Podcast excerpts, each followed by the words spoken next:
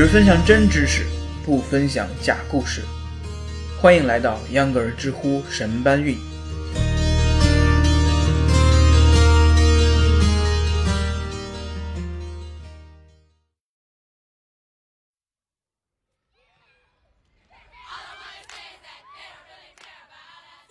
大家好，欢迎收听秧歌儿知乎神搬运。我是不愿意在飞机上被暴力拖走的秧歌儿。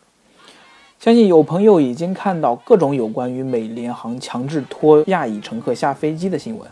事情真相在美联航踢皮球和社会网络舆论高涨的时候一直在发酵。这次不管是国内还是国外社交媒体都出现了民愤的情况，知乎上已经人声鼎沸。现在网友都在说，美联航丁义珍的事情我们以后再算账，超售感人这件事情我们必须得先说清楚。秧歌呀，在这里先和大家把这件事情理一理。美国当地时间九号，美联航原定于下午五点四十分由芝加哥起飞的一架航班出现了所谓的超额订票的情况。为了腾位置防超载，一名亚裔乘客被随机选中，被要求下飞机。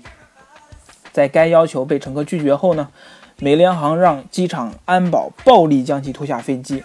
在拖拽这位乘客的过程中啊，该乘客血流满面，甚至疑似昏倒，最后导致该航班延误三小时。在整个事件的过程中呢，美联航所谓的超额订票情况，据报道其实是为了自家员工赶往另外一个机场直飞，而那位亚裔乘客呢，并没有自愿下机，并且他说自己是医生，次日早上要去目的地，因为与病人有约在先。事情在社交媒体上发酵，并且因为美联航的傲慢回复引起民愤更加反弹。美联航在官方发表的声明中只承认在飞机上有所谓的超售现象，并为此道歉。但是因为那位乘客不愿意自愿离开飞机，只好找执法人员。有记者问美联航，这种强制将人带走的方法是否符合超售程序呢？美联航拒绝回答，并且让这位记者去问芝加哥警方。芝加哥警方呢，又让记者去芝加哥航空管理局。芝加哥航空管理局呢，又把电话接到了美国运输安全管理局的一个语音信箱。最后，美国运输安全管理局呢，又把皮球踢给了芝加哥警方。最后，芝加哥警方发布声明，说该乘客是自己摔伤了脸。但网友在看了现场视频之后都不太认同这种说法。芝加哥警方又说，涉事警员已被停职。随后啊，美联航的 CEO 在面上表示对重新安排这几位乘客表示抱歉，听起来不痛不痒。但同时，他还在内部信件中将责任推给那位亚裔乘客，说是因为他拒绝离开飞机，才派人将他带离的。至此，网友彻底怒了。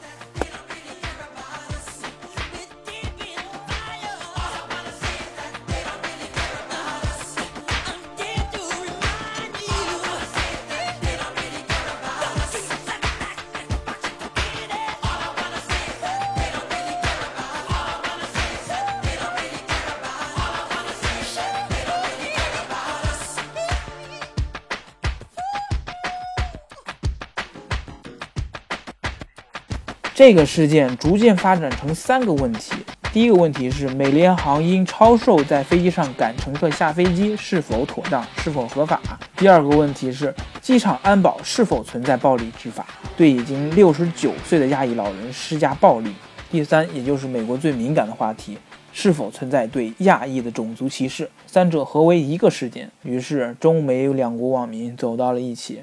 知乎答主杨好奇从第一个问题出发，他认为。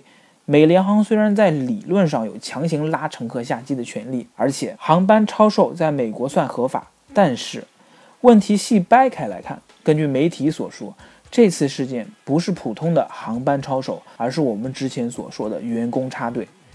美联航的员工是否应该使用其他交通工具或者是航班去上班呢？而不是把已经登机了的乘客硬生生挤下去呢？就算是真的超售，美联航的方法已经超出了正常范围。正常的方法有以下几个：一是不让最后几个 check in 的乘客登机，直接送补偿代金券；二是通过补偿代金券的方法呢，让乘客自愿放弃这班飞机。如果代金券没有让乘客心动，那就继续加价。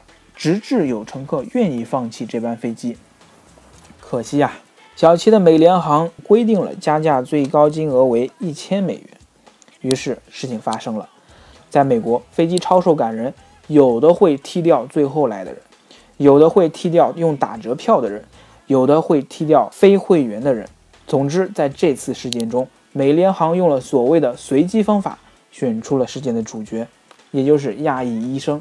在这次事件中，那名乘客是名医生，而且他给出了合理的情况说明。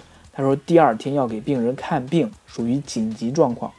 只能说美联航有自己的规矩，按规矩办事，可以不把乘客当人看。我们说到机场安保，知乎网友 ZZ 汉说，他们当然可以不管乘客和飞机乘务人员之间到底发生了什么。根据现场人员描述，有位 officer 将那位乘客的脸撞向扶手，随后呢，就像拖烂布娃娃一样将乘客拖走。现在主流媒体将视线集中在我们说的第一个问题。而对于种族歧视、暴力执法的问题，并不是重点。但大家想一想，如果被拖走的是黑人，又会是什么样的媒体舆论呢？最后，秧歌儿多说一句，其实我特别反感网络暴力。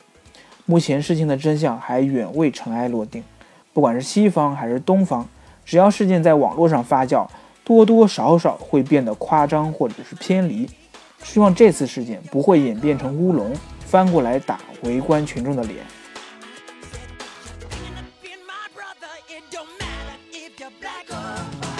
好了，今天的节目到这儿就结束了，非常感谢您的收听。明天呢，更新的是秧歌尔电影《地球之旅》，欢迎大家收听。